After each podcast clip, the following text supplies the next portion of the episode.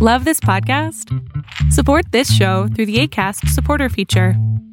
It's up to you how much you give, and there's no regular commitment. Just click the link in the show description to support now.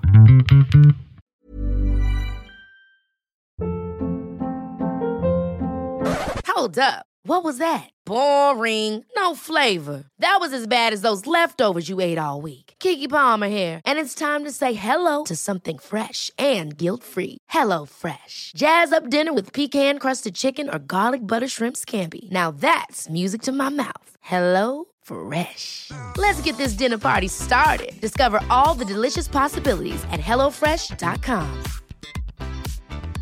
Life is full of awesome what ifs, and some not so much, like unexpected medical costs. That's why United Healthcare provides Health Protector Guard fixed indemnity insurance plans to supplement your primary plan and help manage out of pocket costs. Learn more at uh1.com.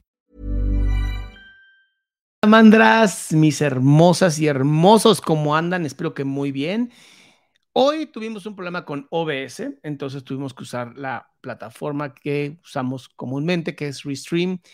Y bueno, ahora sí que con este tipo de cosas no pasa nada, así aprendemos, así seguimos, o sea, pues buscando siempre lo mejor, ¿sabes? Buscando siempre lo mejor, con mucha información, con muchas cosas lindas.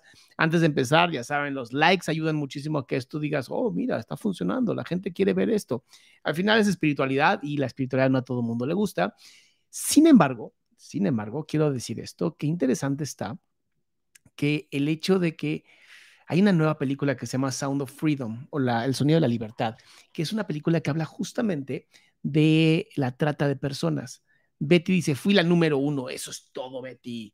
Eh, mi querida Ingrid, Masha, Armida, ¿cómo andan? Em, y bueno, pues vamos justamente a seguir leyendo el curso de milagros, que es un curso que para muchos, muchas personas, pues nos ha cambiado la vida, honestamente, ha sido una cosa preciosa. Eh, y nos quedamos, bueno, esta es ya la sesión 10, ¿no? Apenas vamos en el 9% del libro. O sea, estoy pensando que si así vamos a estar, vamos a terminar el libro más o menos en 100 sesiones. Dios, no. Bueno, no sé, no sé, no importa. Lo, divertido de todo esto es justamente lo bien que la estamos pasando. Déjenme pasar, voy a bajar un poquito la, la luz de esto. Me da mucho gusto verlos. Mi querida Jane, Jennifer, Romy, ¿cómo andan? Qué gusto verlos y verlas aquí. Ahí está. Vamos a bajar un poquito el brillo.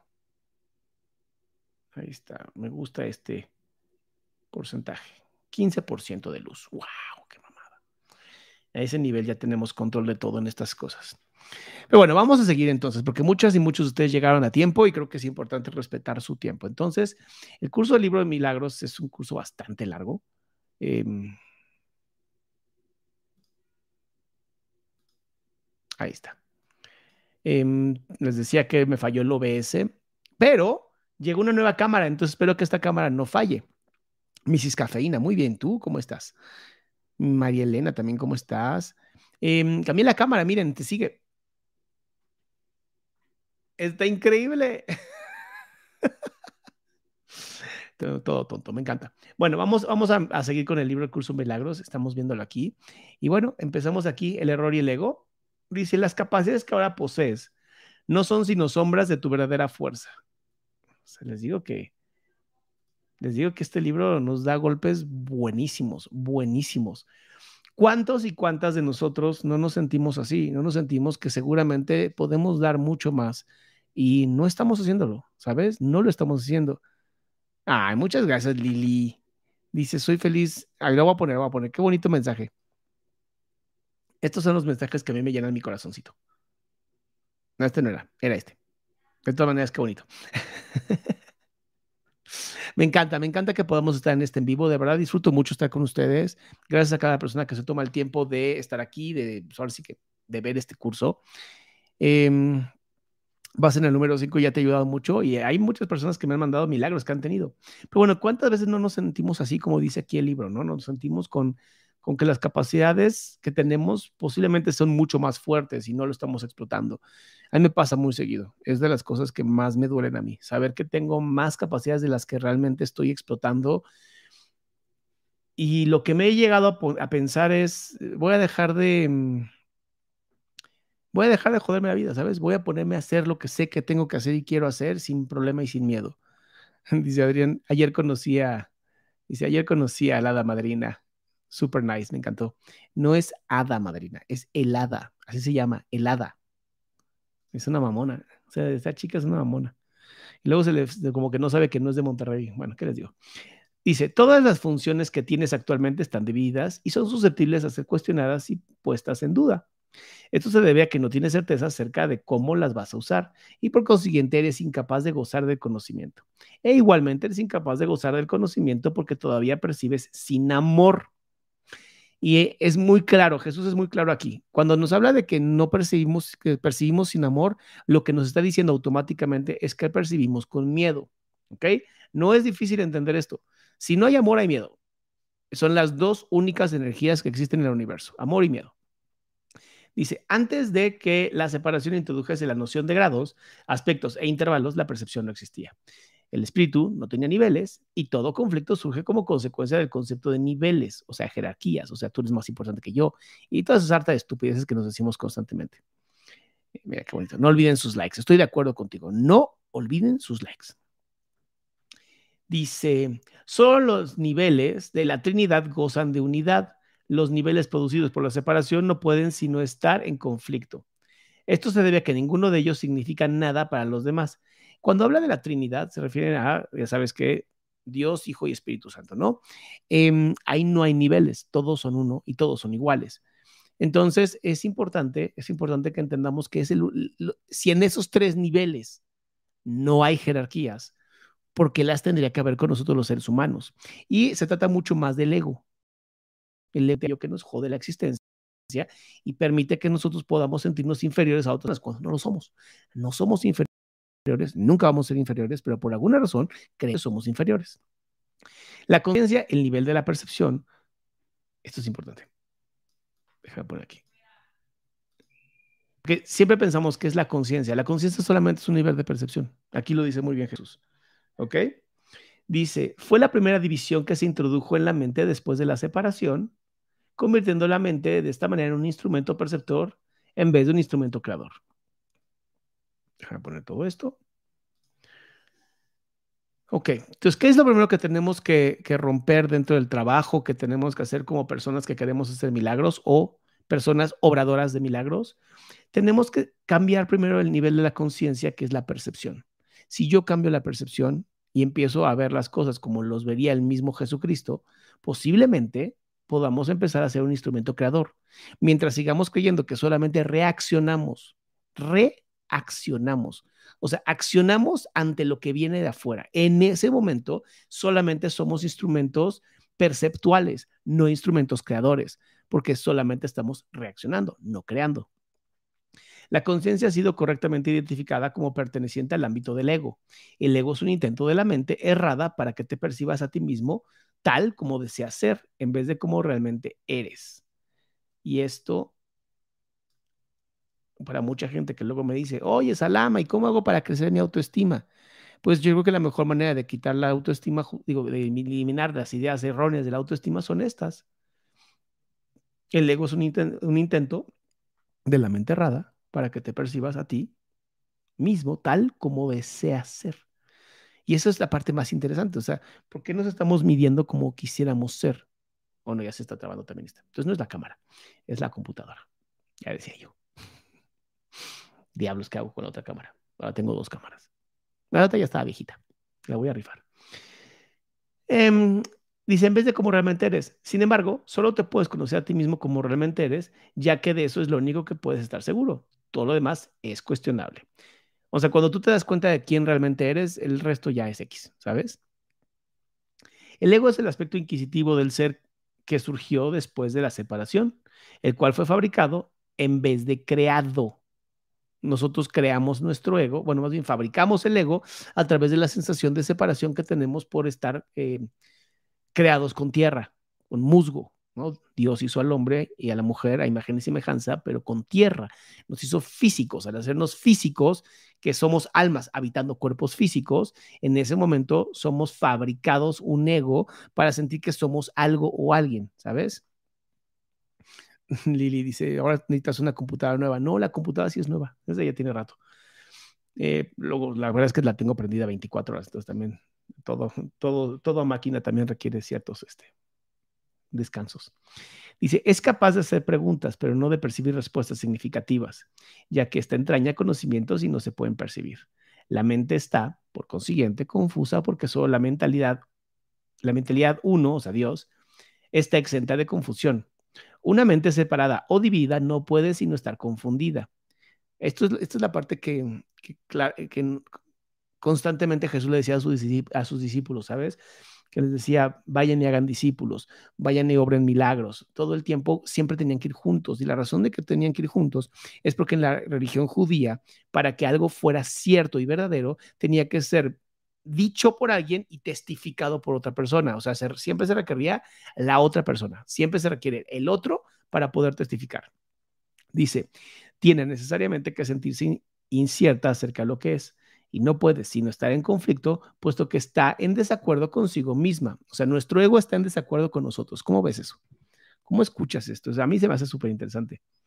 Dice, esto hace que sus aspectos sean extraños entre sí. Y esta es la esencia de la condición propensa al miedo en la que el ataque siempre es posible. Y el ataque se refiere obviamente al ataque que hacemos nosotros mismos contra nosotros mismos o contra nuestros hermanos y hermanas. Tal como te percibes a ti mismo, tienes todas las razones del mundo para sentirte atemorizado. De ahí, de ahí que no te puedas liberar del miedo hasta que te des cuenta no solo de que te creaste a ti mismo, sino de que tampoco habrías podido hacerlo. En otras palabras, dejen de creerse las patrañas que su ego les dice. Adrián, ¿crees que las personas... A ver, voy a poner este. Dice, Adrián, ¿crees que las personas que dicen tener manera de tener contacto con alguien fallecido? Mm, mira, en la Torah está, en, o sea, sí, sí creo que hay personas que tienen esas capacidades, pero solamente con personas que no se hayan iluminado, solamente con personas que sigan en un plano terrenal. Y la Torah es sumamente clara dice nunca, absolutamente nunca vayas con adivinos, con personas que lean el futuro, ni con personas que se dediquen a la nigromancia o la magia negra o la comunicación con muertos. Entonces, pues basándome en eso, sí creo, pero no lo recomiendo para nada. Dice, ay, qué buena pregunta, qué buena pregunta. ¿Cómo podemos saber qué es nuestro ego hablando? Es súper sencilla la respuesta, porque muchísimas veces va en contra de la Biblia, porque muchísimas veces va en contra de otras personas, porque tiene mucho más que ver contigo como ser humano que contigo como alguien que ama. ¿Ok? Así dense, dense esa oportunidad de, de entender esto. Dice, tal como te percibes a ti mismo, tienes todas las razones del mundo para sentirte atemorizado. De ahí que no te puedes liberar del miedo hasta que te des cuenta, no solo que no te creaste a ti mismo, sino que tampoco habrías podido hacerlo. No, o sea, en pocas palabras, sigan amando a Dios con toda su fuerza, con todo su amor y con toda su capacidad, con toda su alma. Nunca podrás hacer que tus percepciones falsas sean verdaderas y tu creación no se ve afectada en el modo alguno por tu horror. Por eso, por lo que en última instancia tienes que optar por subsanar la separación. No se debe confundir a la mente que goza de conocimientos con la mentalidad recta, ya que solo esta última está vinculada a la percepción verdadera. Mentalidad recta se refiere a la mentalidad de Jesús, ¿sabes? A la mentalidad clara, pura de amor, donde solamente lo único que importa es el amor. Y la mentalidad de conocimiento es obviamente la que pues, todo el tiempo estamos este, criticando y enjuiciando, como bien dice Lianji Martel. ¿Cómo estás, mi querida Lianji?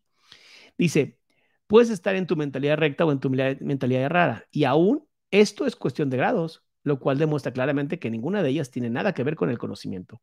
El término, ay Dios mío. El término mentalidad recta se debe entender como aquello que corrige la mentalidad errada, y eso se refiere al estado mental que induce a una percepción fidedigna es un estado de mentalidad milagrosa porque sana la percepción errónea, lo cual ciertamente un milagro en vista de cómo lo percibes a ti mismo. Yo creo que ahí empiezan los verdaderos milagros hermosos, ¿sabes? Cuando te empiezas a dar cuenta, cuando tú te empiezas a dar cuenta que tus capacidades van mucho más allá de lo que crees de ti mismo o de ti misma. Cuando empiezas a decir, Claro que puedo, claro que no debería tener miedo con esto porque uno, no conozco qué va a pasar en el futuro y entonces si no conozco qué va a pasar en el futuro, ¿por qué tengo miedo? ¿Sabes? Luego dice, la percepción siempre entraña, eh, la percepción siempre entraña algún uso inadecuado de la mente, puesto que la lleva a áreas de incertidumbre. La mente es muy activa. Cuando elige estar separada, elige percibir. Hasta ese momento, su voluntad es única goza de conocimiento.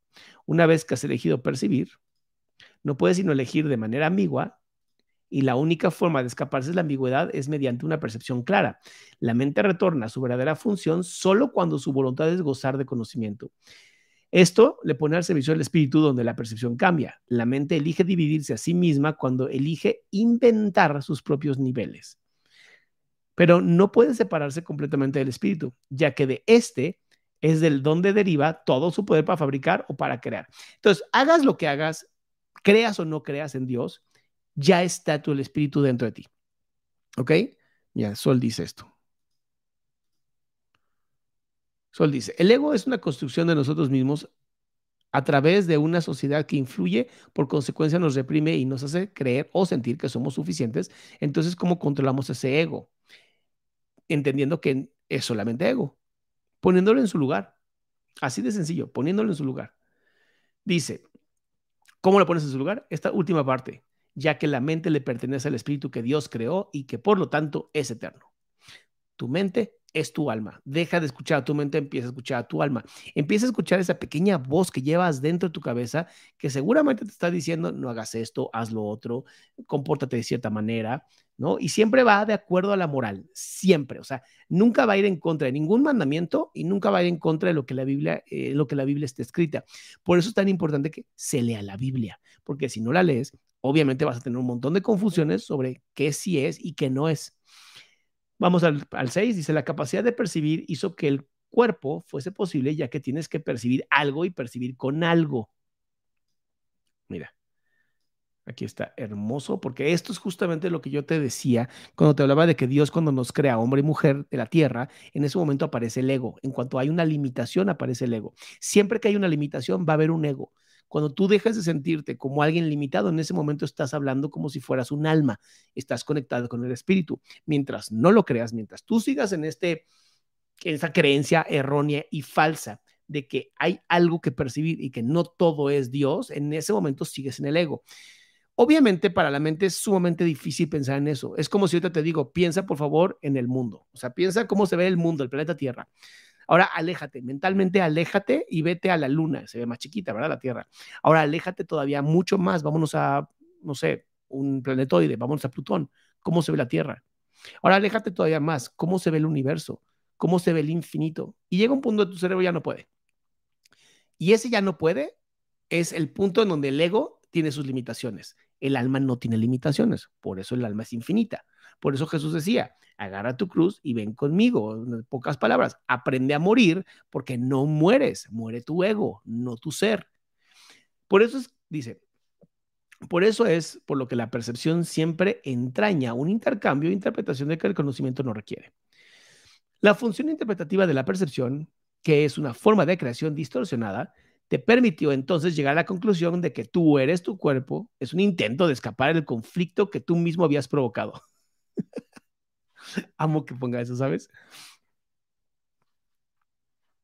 Me encanta cuando pasa esto, ¿no? Donde dices, eh, el intento de escapar del conflicto que tú mismo has creado. O sea, ¿cuántas veces no, nosotros mismos y nosotras mismas no nos metemos en un problemota y de pronto es como de, mira lo que me acabo de meter yo solito?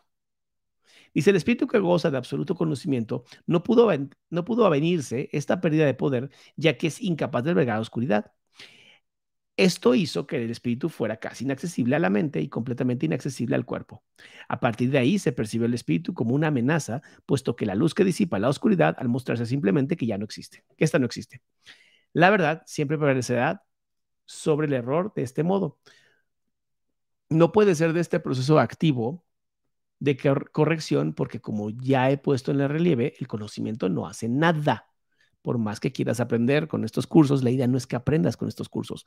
La, idea de todo este curso, de todo este trabajo, para mí, en este momento, lo que yo te estoy compartiendo contigo, es que uses este curso para acercarte a ti y eliminar el ego, no para que aprendas, no para que almacenes información, solo para que te acerques a ti. Parece estúpido, pero el hecho de que tú estés aquí conmigo en este momento hace automáticamente que estemos creciendo absolutamente todas y todos. O sea, yo sé que vas a decir, ¿a poco sí? Te lo prometo. Te prometo que el hecho de que estemos tú y yo aquí en este momento hace que estemos mucho más conectados y estamos generando cosas mucho más bellas. Déjame nada más mover esto, ahí está. Estamos creando cosas mucho más bellas porque estamos en este proceso de conocimiento y este proceso de conocimiento va entrando en el alma y nos va despertando desde adentro, lo que va a hacer que por fin podamos despercibir nuestro ego. Dice, puede ser percibido como... Dice, no puede ser este proceso activo de corrección, porque como yo he puesto en relieve, el conocimiento no hace nada. Puede ser percibido como un agresor, pero no puede atacar. Lo que tú percibes como un ataque es tu propio vago reconocimiento de que el conocimiento siempre se puede recordar al no haber sido nunca destruido. ¿Nunca te ha pasado esto? Esta es una pregunta para ti. ¿Nunca te ha pasado que de pronto te das cuenta que de que hay algo que sabes? De que no lo aprendiste, ¿sabes? De que no sé cómo explicarlo. Es muy interesante. Es como si todo aquello que vivimos, como si nada más lo estuvieras eh, recordando. A mí me llama mucho la atención ese, es un proceso, ¿sabes? Es un proceso y a mí me, choquea siempre cuando me doy cuenta de yo ya sabía esto. ¿Por qué no lo recordaba? Y a lo mejor dices, Adrián, lo acabas de aprender. No, no se siente que lo acabas de aprender, se siente como que ya sabías. Y no sé si esta emoción la has tenido, pero bueno, a mí me, sucede muchas veces, sobre todo cuando leo espiritualidad. Y, es lo que hace que entienda que sí, sí nos estamos acercando a Dios con esto. Y es un proceso bien bonito y es un proceso de comunidad y es un proceso que por eso te estoy diciendo, please comparte, please pon likes, comenten siempre cosas hermosas, porque eso ayuda. Suena tonto, pero ayuda, ayuda muchísimo. No, Lili, eh, Lilia, no como un déjà vu, no es como, esto ya lo viví, no, es como un, esto ya lo sabía. No sé cómo explicarlo, es un, ya lo sabía, solo tenía que recordarlo. Nada más. Pero sigo. Dice, Dios y sus creaciones permanecen a salvo y por lo tanto saben que no existe ninguna creación falsa. La verdad no puede lidiar con los errores que tú deseas conservar. Yo fui un hombre que recordó el espíritu y su conocimiento. Como hombre, no traté de contrarrestar los errores del conocimiento, sino de corregir el error de raíz. Demostré tanto la impotencia del cuerpo como el poder de la mente. Qué bonito lo que Jesús dice en este momento. Al unir mi voluntad con la de mi creador, recordé naturalmente el espíritu y su verdadero propósito. Aquí lo que te está diciendo Jesús es hermoso.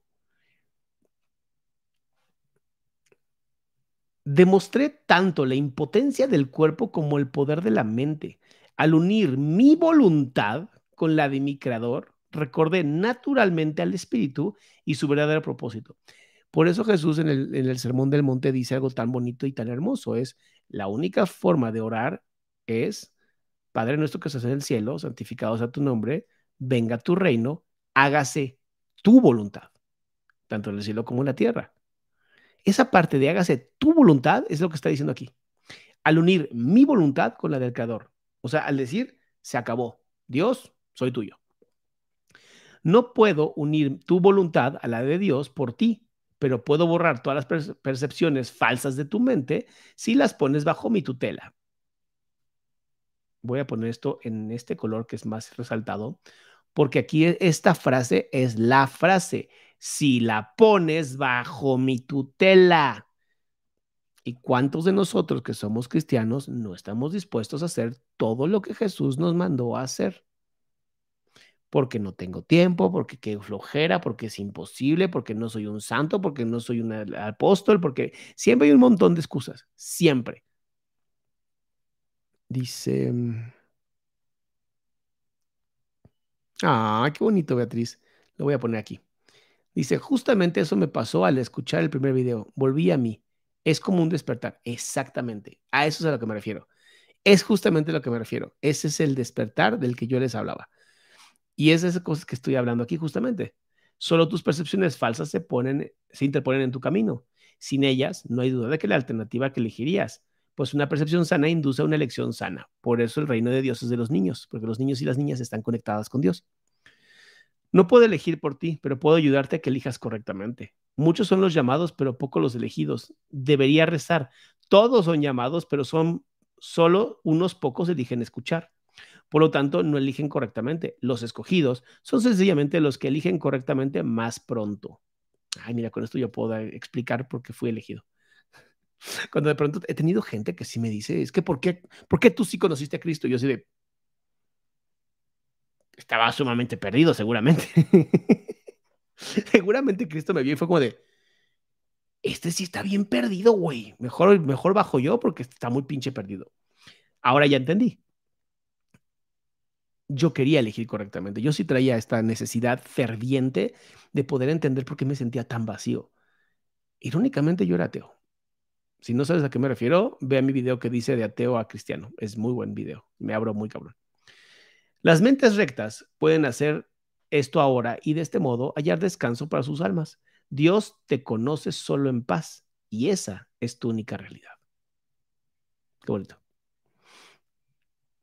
Ay, qué bonito.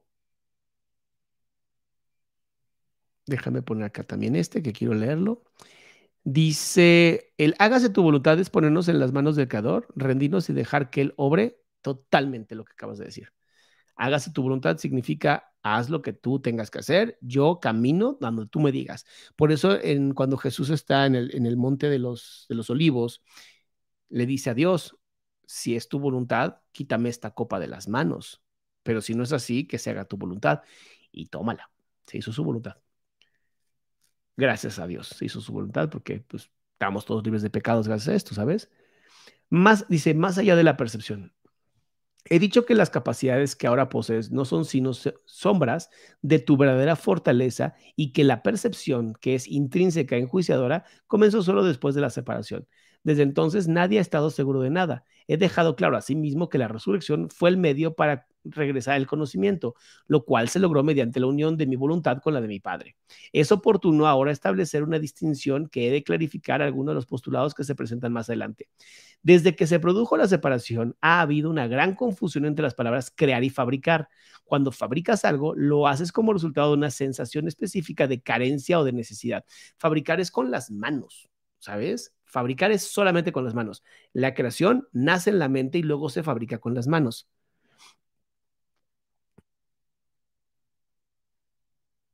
Vamos a, hacer, algo bien bonito para Lucía. Voy a parar un poquito para hacer algo bonito para Lucía. Dice, estoy muy asustada porque mi niña de 27 años, mamá de un niño de 12 años autista, está enferma, le apareció unas bolas en el seno y dice que puede ser maligno le van a hacer una biopsia para descartar malignidad. Y yo estoy muy alejada de Dios, pero hoy, espérate, déjame leerlo. Dios, quítate aquí, ya. Hoy más que nunca en esto poderoso tengo mucho miedo. Entonces, todas y todos, por favor, en unión, en unión de nuestros corazones, por favor, para Lucía Jaramillo, vamos nada más a pedir que se haga la voluntad de Dios y que si hay algo que es erróneo, que se elimine. Así, háganlo conmigo. Que la hija de Lucía Jaramillo se haga la voluntad de Dios en ella y si hay algo erróneo, algo creado por su falsa percepción, que sea borrado de inmediato. Amén. ¿Ok? Desde entonces nadie ha estado seguro de nada. He dejado claro a sí mismo que la resurrección, ayer ya leí eso, Dice, es oportuno ahora establecer una distinción que ha de clarificar algunos de los postulados que se presentan más adelante. Desde que se produjo la separación ha habido una gran confusión entre las palabras crear y fabricar, ya me le hizo. Nada que se haya hecho con un propósito específico tiene la capacidad de poder generalizarse. Cuando haces algo para remediar lo que percibes como insuficiencia, estás afirmando tácitamente que crees en la separación. El ego ha inventado un gran número de sistemas de pensamiento ingeniosos con ese propósito, mas ninguno de ellos es creativo. La inventiva, aún en su manifestación más ingeniosa, es un esfuerzo en vano. Su naturaleza altamente específica apenas se compara con la creatividad abstracta de las creaciones de Dios. El conocimiento, como ya hemos olvidado, no conduce a la acción. Tu confusión entre tu verdadera creación y lo que has hecho a ti, a ti misma es tan grande que se te ha hecho literalmente imposible saber nada. El conocimiento es siempre estable y es evidente que tú no lo eres. Me encanta, me encanta cuando nos mete esos madrazos. Aún así eres perfectamente estable tal como Dios te creó. En ese sentido, cuando tu comportamiento es inestable, estás en desacuerdo con la idea que Dios tiene acerca de tu creación. Puedes hacer esto si así lo eliges, más no lo harías, estuvieras en tu mente recta. Qué chistoso, ¿no? Qué chistoso que eh, yo me he enfrentado a muchas personas que de verdad se creen ateas. Igual decir se creen porque al final es una creencia. Y están más peleadas con Dios que una persona que simplemente no piensa en eso. Es impresionante, ¿sabes? A mí me sorprende que incluso cuando dicen Dios es solamente un fragmento de tu imaginación, pues ya estamos hablando de eso. Y si estamos hablando de eso, entonces sí existe Dios, solo que tú no lo conoces. Y que no lo conozcas no significa que no exista, solo significa que para ti no existe. Pero el hecho de que estés hablando de algo que no existe hace que exista, lo cual es una paradoja y esto habla justamente de lo que estamos viendo aquí, que hagas lo que hagas, puedes fabricar lo que quieras, puedes fabricar ideas, puedes fabricar creencias, pero no estás creándolas. Dice, la pregunta fundamental que continuamente te haces no puedes propiamente dirigirte a, a ti mismo. Continúas preguntándote qué es lo que eres. ¿Alguien le dijo cómo me estaba sintiendo yo o qué está pasando? Lo cual implica no solo que sabes la respuesta, sino que es a ti a quien le corresponde proveerla. O sea, deja de preguntar a Dios y ponte, déjate de mamadas y ponte a creer, ¿no? No obstante, es imposible que puedas percibirte a ti mismo correctamente. No tienes una imagen que puedas percibir. La palabra imagen está vinculada, está siempre vinculada a la percepción y no forma parte del conocimiento. Las imágenes son simbólicas y representan algo diferente de ellas mismas. La idea de cambiar de imagen reconoce el poder de la percepción, pero implica también que no hay nada estable en ti que puedas conocer. O sea, que cada vez que te hagas esta pregunta, ¿dónde está la pregunta que pusimos? Ah, ¿qué es lo que eres o quién eres? Cada vez que te hagas esta pregunta de quién soy, di, soy lo que Dios quiere de mí. O sea, ya olvídate esa pregunta, no te hace nada bien, olvídate de ellas, ¿va? Ay, qué bonito lo que me pusiste, Pili, hermosa, bellísima. Dios lo eligió porque tiene la misión de hacernos comprender muchas cosas a muchas personas. Qué chistoso. Mm, hablaba yo con Mayra, mi esposa, y le decía, ¿cuál crees tú que sea uno de mis dones? ¿No? Estaba como buscando mis dones. Me decía, pues muchas veces es saber explicar aquello que cuesta trabajo de entender. Y es como lo acabas de decir, Pili, te lo agradezco. Le agradezco porque sí creo que es mi responsabilidad hacer ese tipo de cosas. Eh, y me gusta, me gusta, me gusta ser maestro, no me gusta ser académico. Yo creo que por eso una vez que terminé mi doctorado dije, bueno, me voy a descansar. Dice mm, Alejandra Garza, ¿me podrías mandar un mensaje por Instagram y te mando el teléfono a una amiga mía que sí está en Cancún, por favor?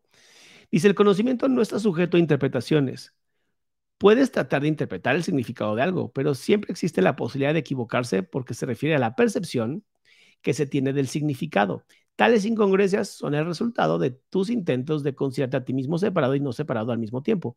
Es imposible incurrir en una confusión tan fundamental sin aumentar aún más tu confusión general.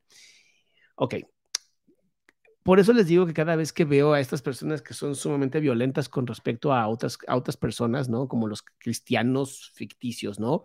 Que joden a la gente en las clínicas de aborto, que se les olvidó que Cristo vino por los pecadores y no por los que venían, los que estaban sanos, ¿no? Es porque al ellos y ellas interpretar incorrectamente la Biblia, y aquí está muy claro lo que está diciendo, si tú estás interpretando los símbolos, obviamente vas a equivocarte sí, vas a intentar hacerlo lo más certero posible, pero te vas a equivocar puesto que son símbolos y al ser símbolos son imágenes, al ser imágenes son percepciones y al ser percepciones vienen de un error de confusión que tiene que ver con el ego.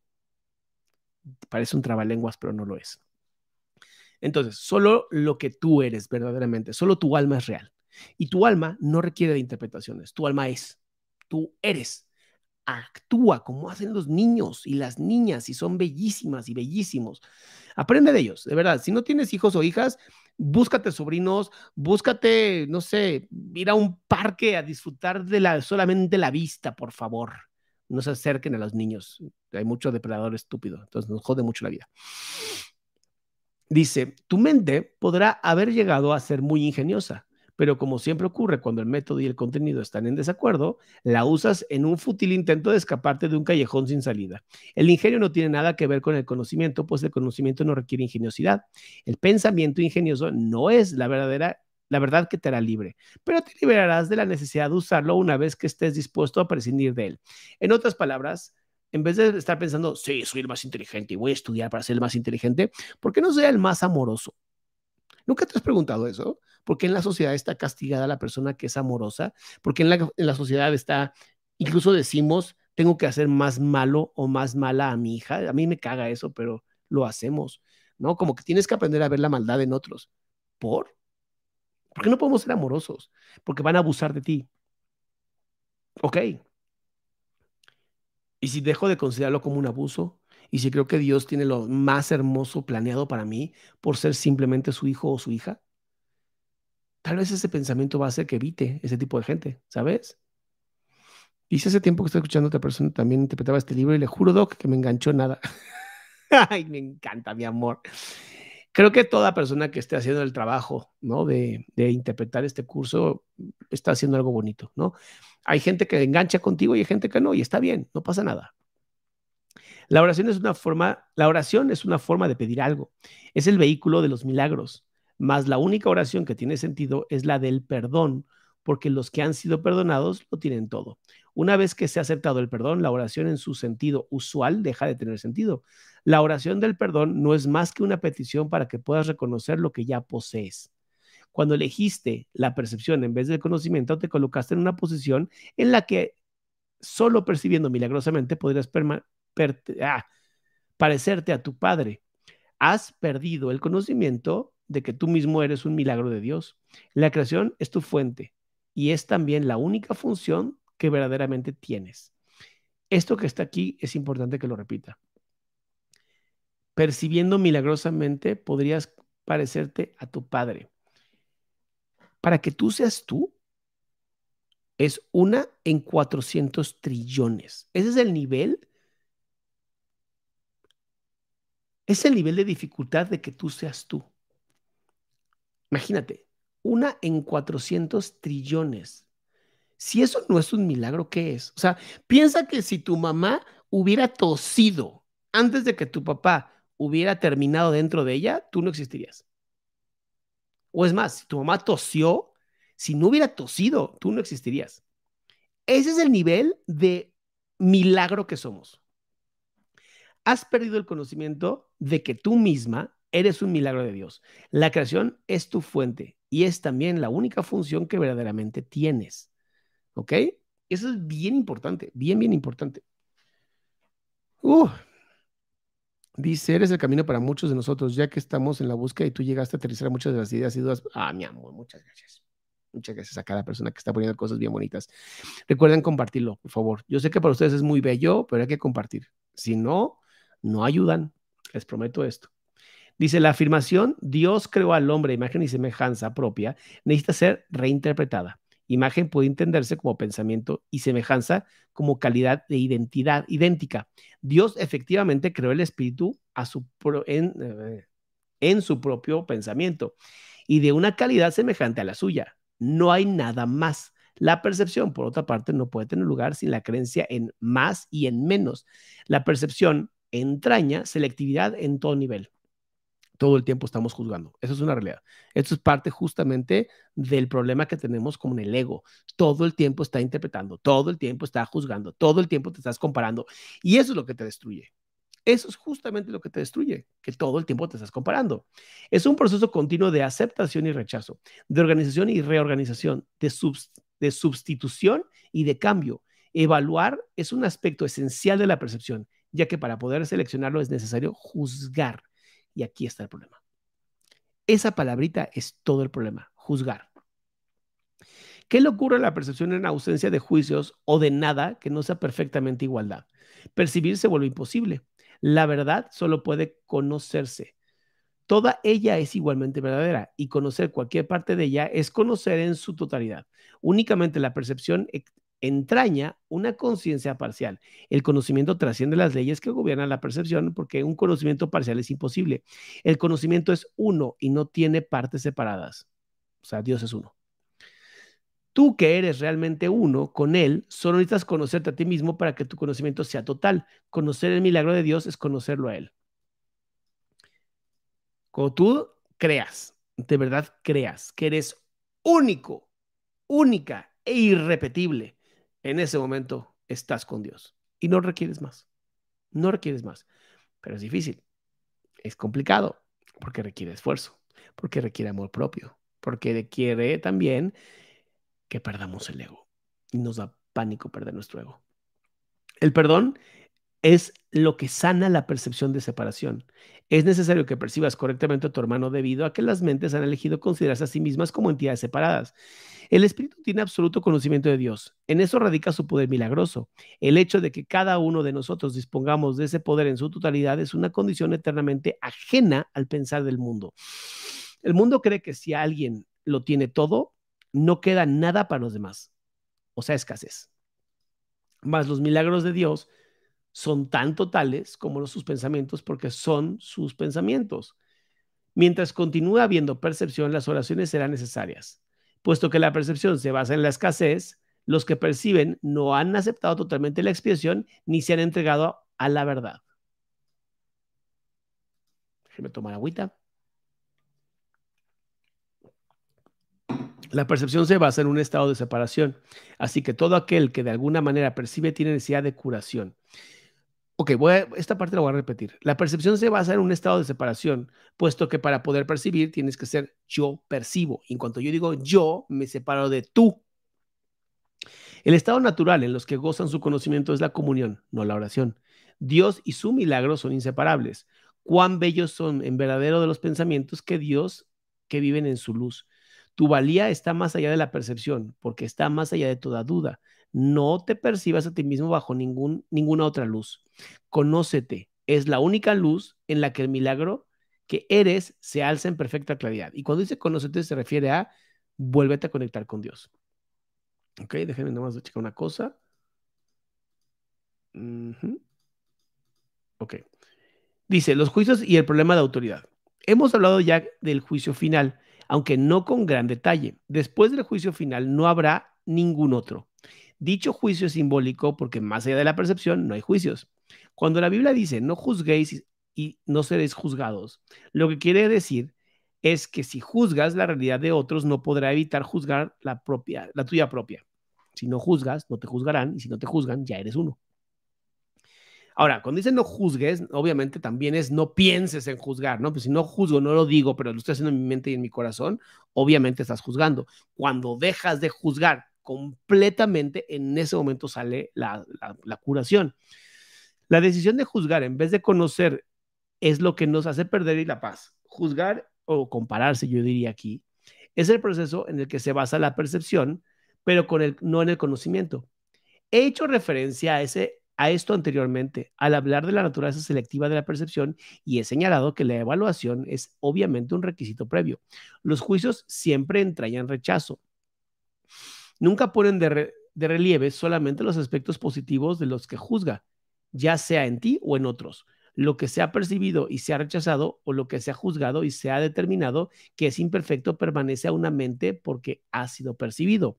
Una de las ilusiones de las que, de las que adoleces, me encanta esa palabra, una de las ilusiones de las que adoleces es la creencia de que los juicios que emites no tienen ningún efecto. ¡Uh, qué bonito! Esto no puede ser verdad, a menos que también creas que aquello contra lo que has juzgado no existe. Obviamente no crees esto, pues de lo contrario no lo habrías juzgado. En última instancia, no importa si tus juicios son acertados o no, puesto que en cualquier caso está depositado tu fe en lo irreal.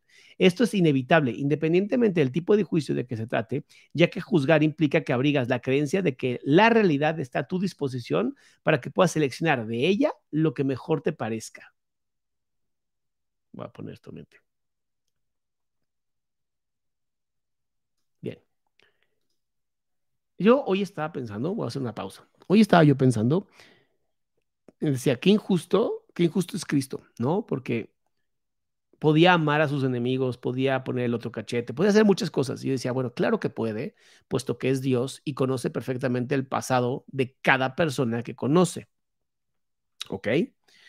Entonces, desde ver el pasado, sabrías que es un niño o una niña rota o roto, y entonces no podrías juzgar a alguien que sabes que está sumamente roto y dolido y que solamente te está usando a ti para tratar de liberarse de tanto dolor. Y es ok. Yo no tengo esa capacidad. Y luego pensé, pero tampoco la necesito.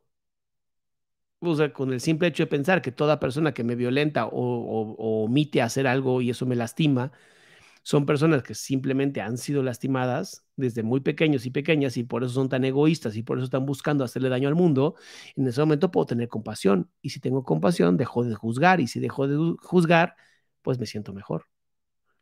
Dije, ok, no tienes que ser como Cristo. Cristo nunca dijo sean como yo. Dijo, aprendan de mí. Y a veces hay cosas que no vamos a poder tener respuesta. Y está bien, también se vale. A veces solamente hay que vivir. Y ya. No tienes idea del tremendo alivio, de la profunda paz que resulta de estar con tus hermanos o contigo mismo sin emitir juicios de ninguna clase.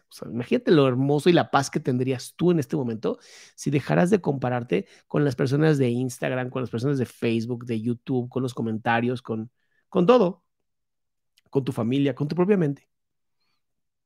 De hecho, pierdes el significado de lo que ellos son precisamente porque los juzgas.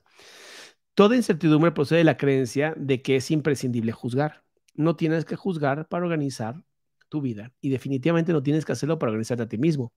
En presencia del conocimiento, todo juicio queda automáticamente suspendido y ese es el proceso que le permite al conocimiento reemplazar la percepción. en presencia de Dios, todo juicio queda automáticamente suspendido. Y este es el proceso que le permite a Dios reemplazar la percepción. Ahí lo dejé mejor. Tienes miedo de todo aquello que has percibido y te has negado a aceptar. Crees que por haber negado a aceptar has perdido control sobre ello. Por eso es por lo que ves en pesadillas o disfrazado bajo apariencias agradables en lo que parece ser tus sueños más felices. Nada que te hayas negado a aceptar puede ser llevado a la conciencia. De por sí no es peligroso, pero tú has hecho que parezca, que en ti parezca que lo es. ¿Qué tal, eh? A ver. Em, doctor, ¿por qué pienso que el curso tiene palabras rebuscadas y un lenguaje filosófico que se me hace difícil digerir?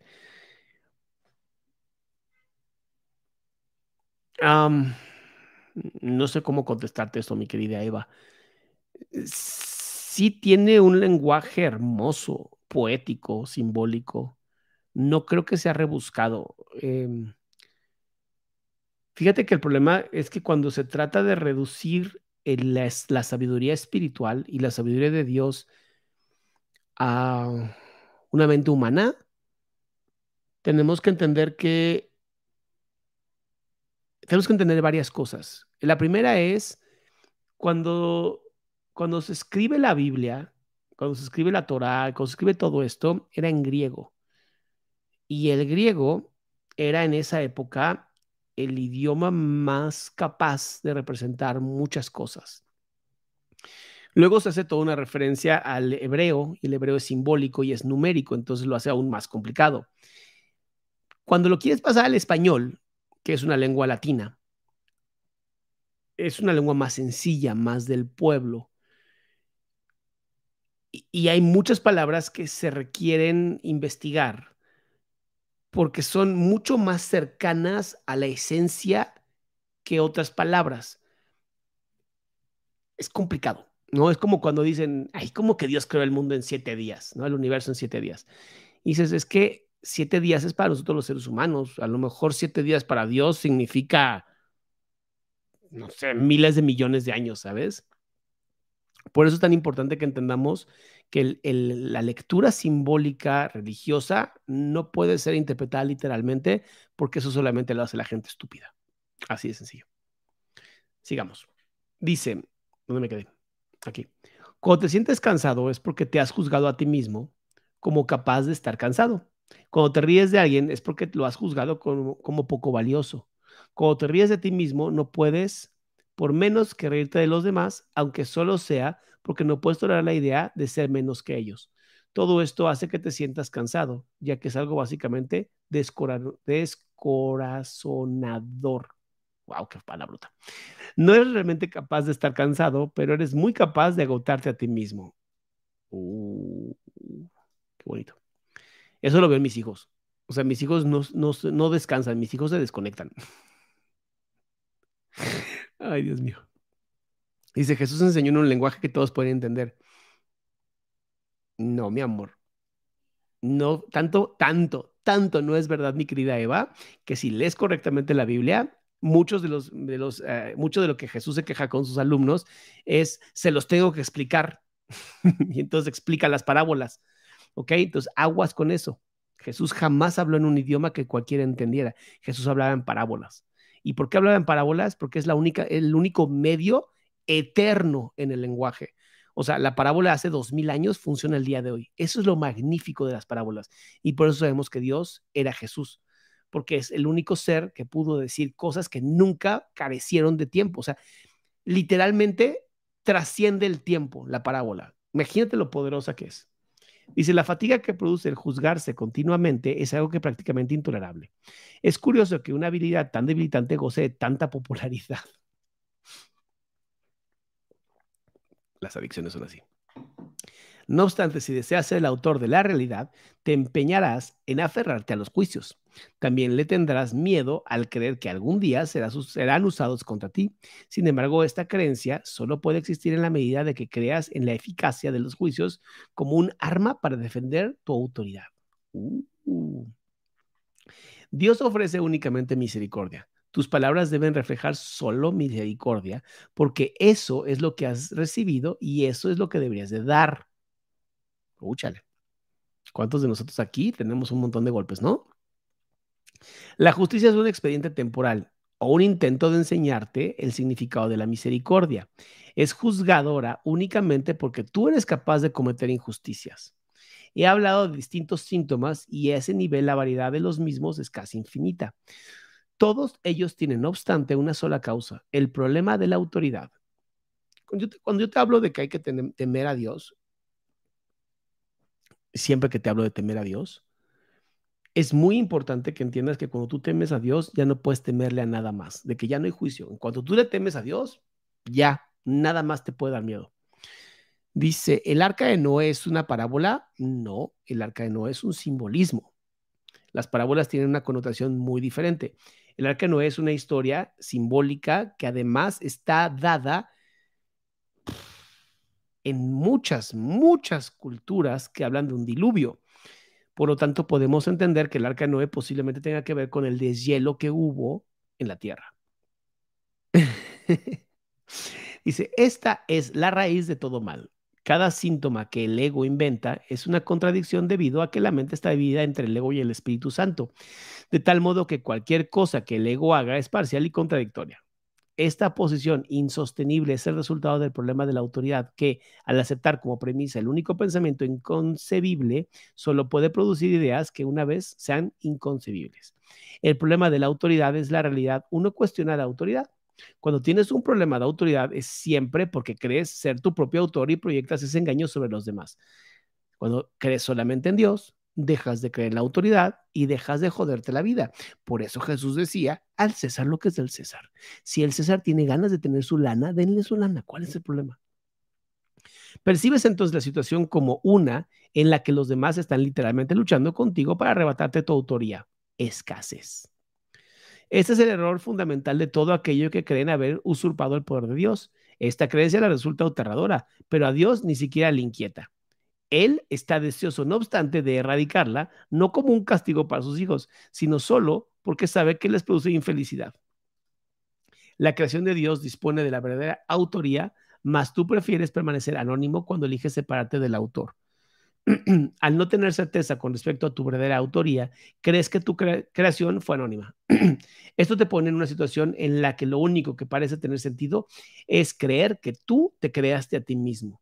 La disputa acerca de la autoría ha dejado tu mente en tal estado de incertidumbre que ésta puede incluso llevar a dudar de que tú realmente existas. Qué belleza, qué mugre belleza es este libro, de verdad.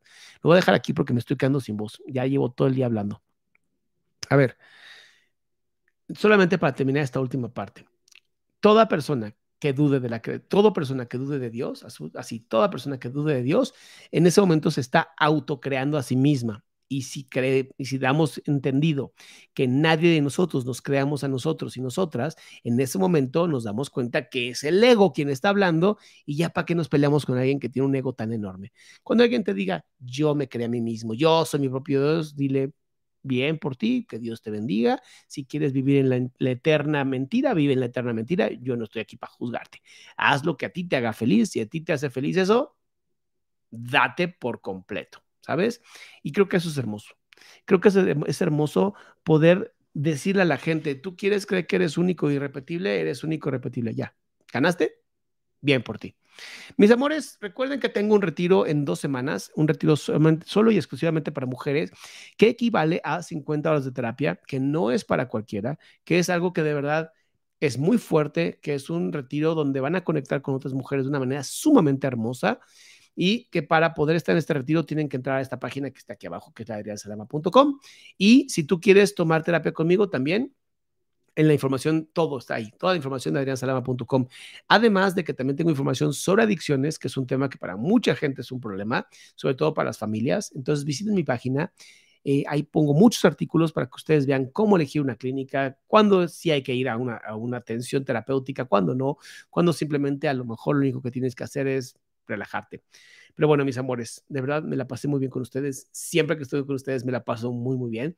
Y pues bueno, hoy por hoy terminamos porque este salamandra ya está cansado. Nos vemos mañana. Viene un muy buen chisme mañana a las 8 de la noche. Y ya saben, de lunes a viernes a las 8 de la noche estamos siendo en vivos.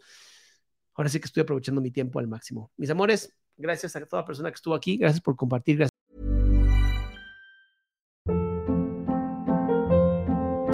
Hold up. What was that? Boring. No flavor. That was as bad as those leftovers you ate all week. Kiki Palmer here, and it's time to say hello to something fresh and guilt-free. Hello Fresh. Jazz up dinner with pecan-crusted chicken or garlic butter shrimp scampi. Now that's music to my mouth. Hello Fresh. Let's get this dinner party started. Discover all the delicious possibilities at hellofresh.com.